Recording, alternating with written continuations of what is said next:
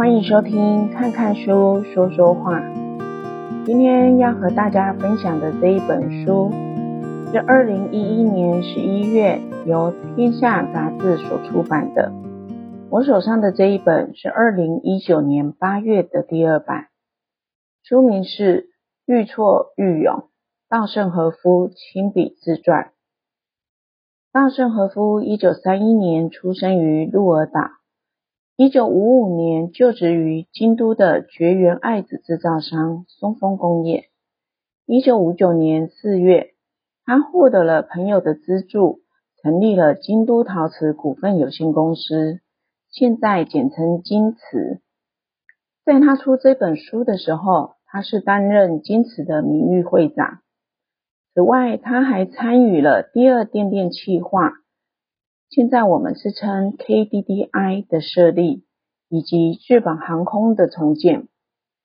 二零二二年八月二十四日，因为自然衰老，稻盛和夫在京都市家中过世，享耆寿九十岁。在开始读稻盛和夫先生的自传之前，我先来分享这本书里。前台大副校长汤明哲的推荐序的内容，相信读者在看成功者传记的时候，一定在想：这个人为什么不是我？有为者亦若是。年老的就叹说：“唉，早知如此，不如当年。”年轻的读者就会说：“好，我也学他一样。”这些都是不对的态度。每个人的成功都是千千万万的因素，在偶然的机会中碰在一起才能成功的。这包括基因、机遇以及机会，而且都是不可复制的机会和机遇。要学稻盛和夫的成功，是否也要过好哭的童年、考不上中学的过去呢？要学王永庆。是不是也只要小学毕业就好呢？王永庆小学毕业能成大功立大业，这是千万分一几率，一般人绝无可能及。因此，看这本书的观念，不应该是复制稻盛和夫的人生，而是从他自传中的人生经验中萃取其中的精华，再奉之为圭臬。而到底这一本书有哪些人生精华可以学呢？要确认成功企业家成功的原因，都像瞎子摸象，每个人看法皆不同，当事者也不一定了解，我当然也不例外。因此，我试着和读者分享我看这一本书的心得。首先，稻盛先生认为，企业领导人的心态主导了企业未来的发展。企业领导人不能只存利己的思想，要有利他的动机，企业才能做大。从他出道以来，为员工、为顾客着想，才能建立长久的关系。这点和其他企业家将所有交易视为零和游戏大不相同。其次，他从穷小子到创造出日本最高股价的公司，所经历的过程可以说是日本从战败到经济高速成长的缩影。具体而言，就是以研发为主，陆续接受高难度和高价位订单，以努力不懈的研究精神，越过一个又一个技术障碍，才造就了京瓷的市场地位。这和台湾公司以降低成本为成长的策略完全不同。第三，京瓷成功以后，并不随便多讲话，而是以精密陶瓷为核心能力的多讲话经营，建立技术障碍，拉高进入门槛，才能维持高利润率。这也和台湾公司以机会为基础的多角化策略又大不相同。集团多角化策略后，他在发展管理长才，进入电讯业和航空业。可见管理的逻辑和精神可以放诸四海皆准。第四，稻盛和夫成功以后，并不藏私，他开班授课，还将毕生经验集结成书。由于他经历过不同的产业，有高科技，有服务业，因此他的经验格外有用。稻盛和夫在七十多岁的时候，回顾这一生起起伏伏，有成功，有失败。登上人生巅峰也大病不死，因此归纳出经营者的基本经营和人生哲学，值得我们细细咀嚼。稻盛先生的这一本自传，是目前对于稻盛先生的成长过程、人生际遇以及创业努力，有着最完整而详尽描写的一本著作。同时，它也是一本以真实经历来激励人心的励志好书。对于想要更了解稻盛和夫先生的人，以及对于人生之道正感到迷惘彷徨的人，甚至是身暂时身处逆境的人来说，这都是一本绝对必读的宝典。稻盛先生的成功，凭借的并不是显赫的家世背景。相反的，他从少年时代开始，可以说是充满着无尽的灾难与打击。小时候功课不好，考试也总是考不上理想的志愿。十二三岁的时候，又因为染上了结核病，几乎濒死。到了上高中之前，没想到父亲经营的印刷厂，又因为美军空袭而付之一炬。全家顿时陷入了困顿之中。上大学考试的时候，又再次考不上理想的志愿，而大学学业也因为贫穷的缘故，是在他半工半读与靠奖学金的情况之下，才勉强完成的。这样看来，对一般人来说，似乎就已经是颇为悲惨的经历。没想到稻盛先生在大学毕业之后，又遇上了大战结束后的就职困难期。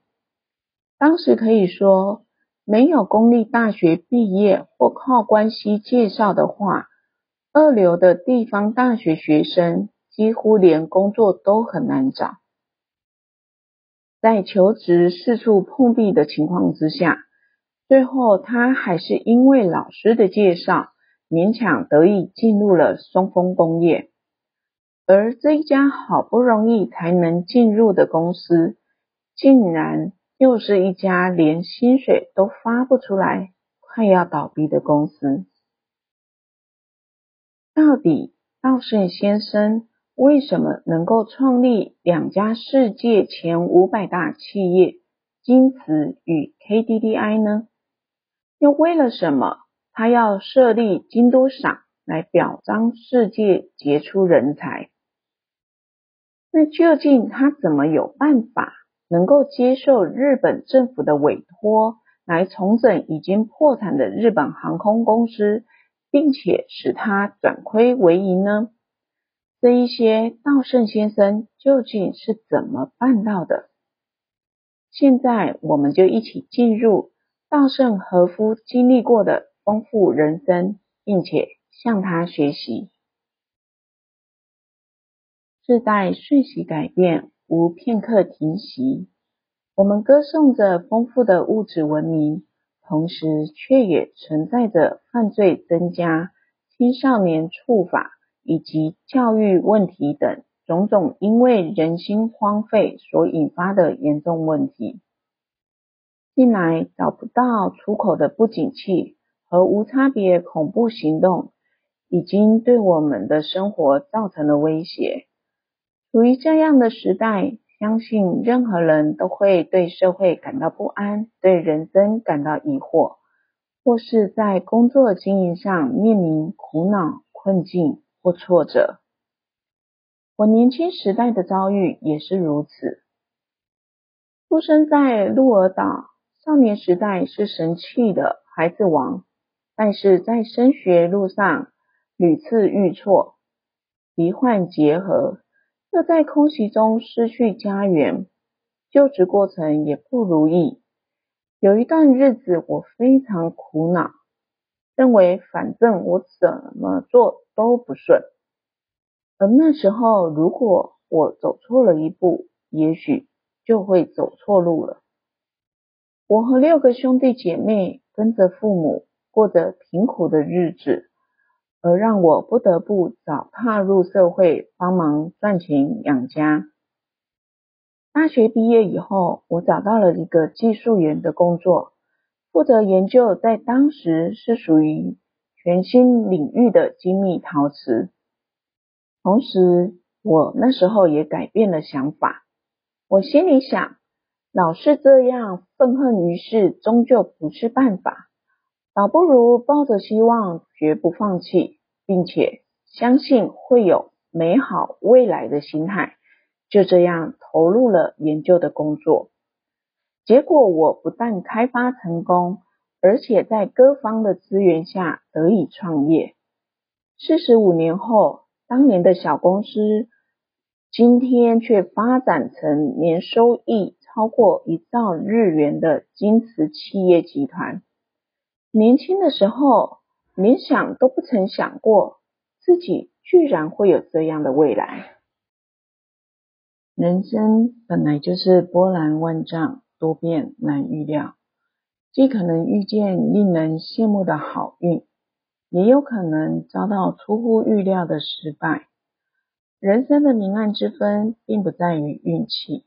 而是在于所持的心相，越艰难的时候，越不能失去光明的希望；而一有所成，则不该忘记感谢和谦虚的心，不断向前迈进，从自己的专长着手，全力以赴。人只要有心，任何时候都能重新站起。我的经验或许能提供给正在探寻自我，或有心钻研经营工作的人做参考，因此我决定出版自传。当年出生在九州南端鹿儿岛的乡下人，如今北上京都，转眼已过四十六年。当年离开故乡时，年仅二十三岁，在京都所度过的年数，可以说是当时年龄的两倍之多。尽管如此，到现在，无论是讲话措辞或待人举止，仍然不及道地的京都人那般文雅。我的萨摩土根性依旧不变。我和京都本来毫无任何渊源，但建都一千两百多年的京都，果然胸襟开阔，让我在此有容身之地。而公司的名字也借用了京都的“京”字。京都所赐给我的恩惠，着实难以衡量。二十多岁的时候，我和七位好朋友盖下血印，创立了京都陶瓷。而今日的京瓷却已经发展成员工一万四千人，企业集团员工总数多达四万人。这段历程当然困难重重，跟我艰辛曲折的成长过程，以及挫折迭起的青少年时代不相上下。我的父母都是小学毕业，家里孩子多，生活贫穷，说不上是个能用功读书的环境。虽然不能把责任都归咎给环境，但首先在中学入学考时就尝到落榜的败绩，隔年重考也不及格。后来也是因为学制改革。才能不必考试就升上高中，但是考大学的时候，又再度被志愿的学校挡于门外。就职的时候四处奔走，却徒劳无功。最后还是经由教授的介绍，好不容易才找到的工作，竟然是一家濒临破产边缘的公司。我人生唯一顺利的是进入离家不远的一家公立小学就读，但升上中学时候，不料却感染上了肺结核病，也亲眼目睹叔叔因为肺结核而过世。往后我之所以会对精神的领域感到浓厚兴趣，并且得以剃度，或许是因为小时候对死亡体验一直留在心底深处的原因吧。一再面临挫折的坎坷人生中，我竟然没有变得性情怪癖，也不至于愤恨嫉俗。那都是因为每到紧要关头，都会有神的援手出现。遇见贵人给我胜于亲情的恩情，令我不得不相信，那的确是天助。例如，当我罹患结核、身体虚弱的时候，带我提交报告文件，又陪我去参加入学考试的小学老师，还有说服。要我放弃升学、尽早工作赚钱的父亲，而让我一时绝望的大学梦得以实现的高中老师，就在我技术开发成功、正想创业的时候，有一位京都的公司要员，竟然愿意抵押个人房地产为我筹措创业基金。其他还有许多待我如此的大恩人。缺少其中任何一位，都不可能会有今日的我、京瓷以及 KDDI。我该做的就是把公司经营成功，才不至于辜负众人的期望，并且必须是对社会、对世人有贡献的公司。因此，我几乎是发狂的埋头研究，因为我相信，即使缺乏才能。但只要有满腔的热血，就不会落于人后。而且更重要的是，要有坚定的心。战争后结束不久，我就升上了高中。有一次，国文老师在课堂中说：“我每天都在恋爱。”老师的意思是指，他每天往学校走去的沿途都看得到樱岛。那坐镇于海面上的雄伟景象，气势磅礴，像是要穿过天际的喷烟，以及充满活力的姿态，代代都让老师恋恋不已。老师接着说：“国家虽然战败了，但年轻的你们千万不能失去希望，要像樱岛那般熊熊燃烧。”这段话给了我极大的勇气。让我一直到即将迎接古稀的今日，还不断在追求梦想。虽然不是樱岛，但从我的办公室可以看见比瑞山，墙上也挂着一幅西乡荣胜的名言“敬天爱人”的书匾。道乃天地之然之物，人以之行，应以敬天为目的。道。本是由天地自然所形成。我把这南州翁的遗训作为京瓷的社训，同时努力实践，提高心灵层次与无私的经营。父亲做任何事都非常的慎重。战后的那段混乱期间，母亲希望父亲能跟以前一样，继续从事印刷业。但是那必须要花很多钱才能买一部印刷机，父亲不肯轻易举债，不管母亲怎么劝说，就是不肯点头答应。当时母亲的心情想必心急如焚。我在企业经营上也非常慎重，坚持零负债的经营理念。这点毫无疑问，必定是遗传自父亲。相对于父亲，我的母亲却非常的开朗乐观。关于这点，我跟母亲也是完全一样的。无论处于多么艰难的困境，我都不会气馁，而且不忘经常保持开朗的个性。显然，这是得自于我母亲的遗传。在这本书里。道生先生也提到了一段他刚创立京瓷第三年发生的事。那是在京都陶瓷创业第三年，也就是西元一九六一年昭和三十六年四月底所发生的事。前一年进公司的十一位高中毕业新进人员，突然到我面前，唐突的提出了一份要求书，内容是保证将来公司一定会定期加薪、发放年终奖金等。带头的人相当坚决的说，如果不答应，我们就全体辞职。他们的态度和工会的团体交涉完全不同。与工会交涉的时候，如果条件谈不拢，工会就会发起罢工。但我并不屈服，双方一场争执之后，总会得到解决的办法。但是这些员工一开始就说要辞职，一定是有非常严重的理由。我必须仔细聆听他们的解释，因为我也曾经有过进松风工业不久后就想辞职的不愉快经验。公司的规模尚小，他们平常认真的工作态度我很清楚。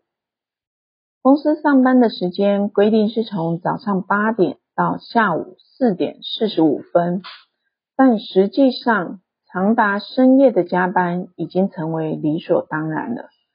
从松风工业一起过来的同伴们都是熬夜也无怨言的工作狂，而且他们也没有所谓的加班时间概念。虽然对中学毕业的员工一定让他们准时下班去上夜校，但一旦高中毕业以后，无例外必须要随上司加班，甚至连星期日也会被动员。长期累积的不满终于爆发了。但是公司才成立不久，我如何能保证将来的事呢？但是。任凭我如何解释，他们都坚持，如果不能保证每年的加薪比例和多少个月份的年终奖金，那他们就要辞职，丝毫不肯让步。后来我才知道，他们为了预防中途有人退出而事先盖了血印，血气方刚的个性简直和我一模一样。当时我住在卓野广泽祠旁的两间私营公寓，在公司里谈不出结果，只好把他们全部带回家继续谈判。我说，约定明年加薪多少比例，用说的容易，但如果不能实现，就会变成欺骗。我不愿意做出轻率的决定。如果你们不相信我的话，也没有办法。不过，你们既然有勇气辞的辞职的话，何不也拿出勇气，当做被我骗一次，留下来吧？我们在家促膝长谈，花了三天的时间，终于一个个点头答应了。剩下的最后一个人，无论如何都不肯妥协。最后，他是听到我说，我如果做出背叛你的事，你大可杀了我。之后，他终于哭着握住了我的手。交涉过后，我既疲倦，心情也感到异常沉重。公司虽小，但有这么年轻的员工，把他们的人生寄托于我。我连乡下的亲人都照顾不好。却要照顾员工们的一生。想当初创业的动机，单纯只是为了让自己的技术问世，但经营公司却必须担起如此沉重的负担。接连多日，我都怀疑自己的创业是否过于鲁莽，而感到闷闷不乐。经过了好几周的思考。我终于解开了所有的疑虑。我心想，如果只是为了满足自己的研究欲望而经营，即使获得成功，也会牺牲员工所获得的结果。公司应该要有更重要的目的。经营公司最基本的目的是就算是未来，也必须保护员工跟他家人的生活，并且要以员工们的幸福为目标。想通了这一切以后，我胸口的烦闷顿时烟消云散。借由这次的体验，我提出了以下的经营理念，也就是追求全体员工物质与精神两面的幸福。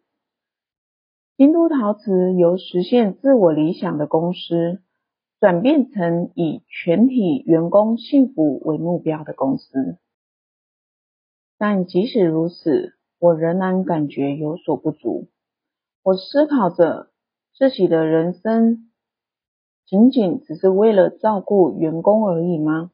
这样真的对吗？我应该要有用尽一生之力。以身为社会的一份子，提出贡献的崇高使命。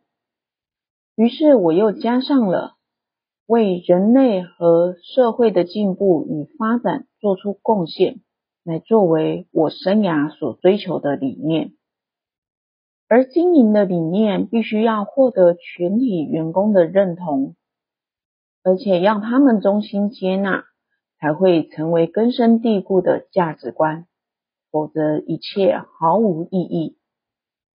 确立了这个经营理念之后，不但成为公司经营稳固的基盘，也在我往后的人生观占了极重要的地位。而关于稻盛和夫事业经营，还有很多非常值得一读的地方。希望大家能去翻阅这本书。那现在我来分享书里面有关稻盛先生剃度出家的部分。西元一九九七年，平成九年九月七号，我在京都八幡的圆福寺剃度出家，得赐法号大和。我以前见过一位瑜伽圣者，由于他的一番话，让我认为自己的人生大约有八十年左右，也就是出生后的二十年是踏入社会的准备期，接下来的四十年是为了社会，也为了磨练自我的工作期，最后的二十年则是面对死亡。也就是灵魂之旅的准备期，原本预定过了耳顺之年，就要着手准备这段时期，但无奈事务繁忙，始终未能如愿。到了六十五岁的时候，我心想，不能再这样延宕下去了。与导师商量的结果，他说：“那也无妨，你就出剃度出家吧。”不过之后你还是要回到社会上为社会贡献，就是你的成佛之道。于是我定在九七年六月的股东大会上推出了金瓷与第二电电的名誉董事长的职位，然后剃度出家。碰巧在这个时候发生了一件意想不到的事情。每年一月，我和我妻子都会接受定期的健康检查，但这一年刚好妻子感冒了，所以我们并没有去做健检。就在剃度之前，我去做了拖延已久的健检，发现我胃部有异状，在经过精密检查之后，得知是胃癌。如果我是一月接受了健检，当时可能因为初期癌的缘故而无法发现到吧，幸好是晚一点才来做健检。当初我为了剃度后能够继续修行，特地把行程空下来，这下也能利用这一段时间住院了。开刀的这一天正好是我预定剃度的日子，我切除了三分之二个胃。手术依照预定时间顺利结束了，但手术过后，我暂时不能进食，只能靠打点滴。后来恢复得差不多了，便开始喝米汤。哪知道一喝下去，我就腹痛如绞，冷汗直流。由于太过难受了，隔天早上就联络了医师，立刻安排检查。结果发现是米汤从缝合的胃部和小肠之间的缝线流了出来。医生说，因为我只喝了一点米汤就马上疼痛，要是喝了很多才发作，恐怕就会并发腹膜炎，后果也会不堪设想了。最后，我只能静待缝合处自行愈合，又回到了住院打点滴的日子。尽管住院期间比想象中长。但到了夏天，我总算恢复元气，可以出院了。因为突发状况，使得我无法按照原定计划剃度，但是我不想一再拖延下去。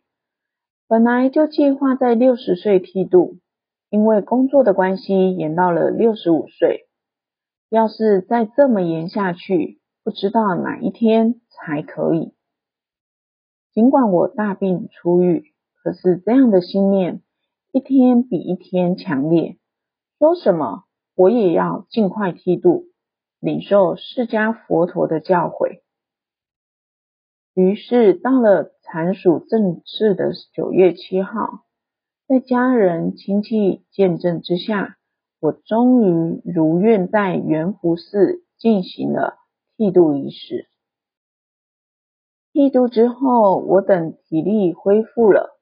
便在寺庙体验大接心。接心是日本佛教的用语，又作接心会、摄心会，就是在一定的期间不断坐禅摄心，心心不散乱的修行。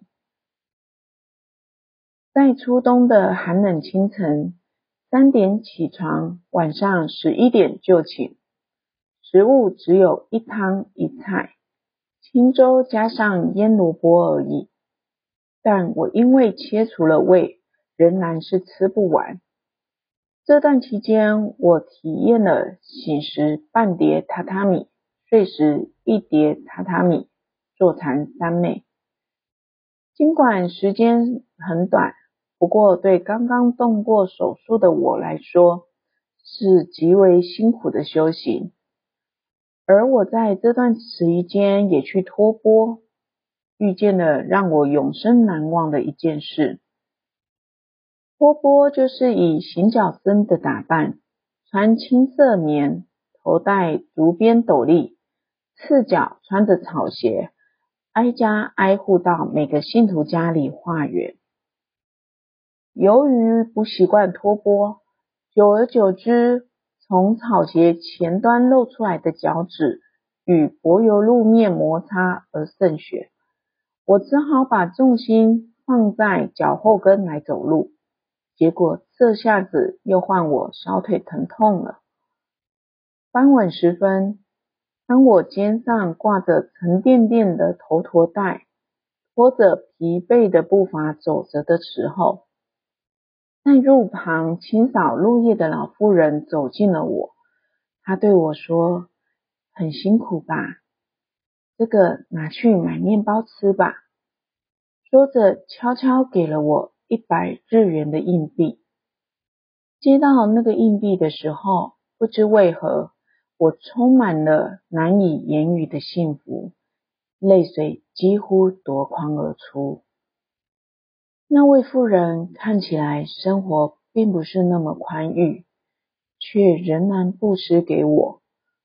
她这颗美丽善良的心如此沉静而纯粹，是我的人生中从未感受到的。这份流贯全身的幸福感，正是来自神佛的爱与感动。在这世上，有的人生存目标在于累积财富、获得地位与名声，而我则是始终奉行为世人奉献乃是为人最高德行。只要心存善念，实践善行，便会招来善果；反之，作恶多端，则会招来恶果。为了实践善行，必须舍去利己心，磨练心智，让自己的心灵变得更美好。当我直截了当的说出这一番话的时候，一般人往往会一脸不可置信，觉得很难为情。对此，我已司空见惯。然而，人是不可能一直行善的，即使一时臣服于诱惑，日后如果能够每天反省，并且努力累积善行，释迦佛陀一样会发起慈悲心加以拯救。经过这次的修行，我对此深信不疑。回顾自己过往的人生，不论是我个人也好，公司和国家也好，我觉得各自有其命运。不仅是我个人的命运而已，还有与自己息息相关的公司和国家等等。这些无数的命运波纹互相重叠。也因此决定了自己的命运。不过，这里所谓的命运，绝非一成不变的，它会因为个人的思想和行动而使人生变化多端。佛教称之为因果报应的法则。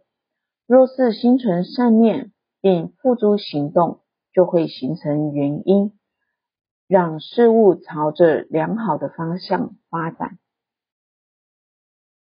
当命运面临困境，有时做了再多好事，也不一定会立刻得到善报。但是从长达数十年的时间轴来看，善必定有善报。此外，不论何等幸福、春风得意，千万不可以忘了常保谦逊之心。一旦变得傲慢无礼，便是制造败亡的原因。在波澜起伏的人生中，不论遭逢何等苦难与困境，不要怨恨，不要哀叹，不要堕落，要以乐观积极的态度面对人生，并且脚踏实地的认真努力。不管面临怎样的命运，若是能以感谢之心积极迎向每一天，必定会开创康庄大道。如今年届古稀的我，对此无限感触。读完这本书后，我心里真的满满的感动。如此一位成功的企业家，竟然是如此的谦逊，真的很令人敬重。这一本《愈挫愈勇》，稻盛和夫亲笔自传，分享给大家。谢谢大家今天的收听，看看书说说话，每周四晚上八点都会上传新的分享。本集节目的相关资料都在节目的资讯栏里，也欢迎你们搜寻 FB 看看书说说话的粉丝专业。如果有任何的建议，也欢迎大家留言给我，或是写 email 给我。我们下周四晚上再见喽。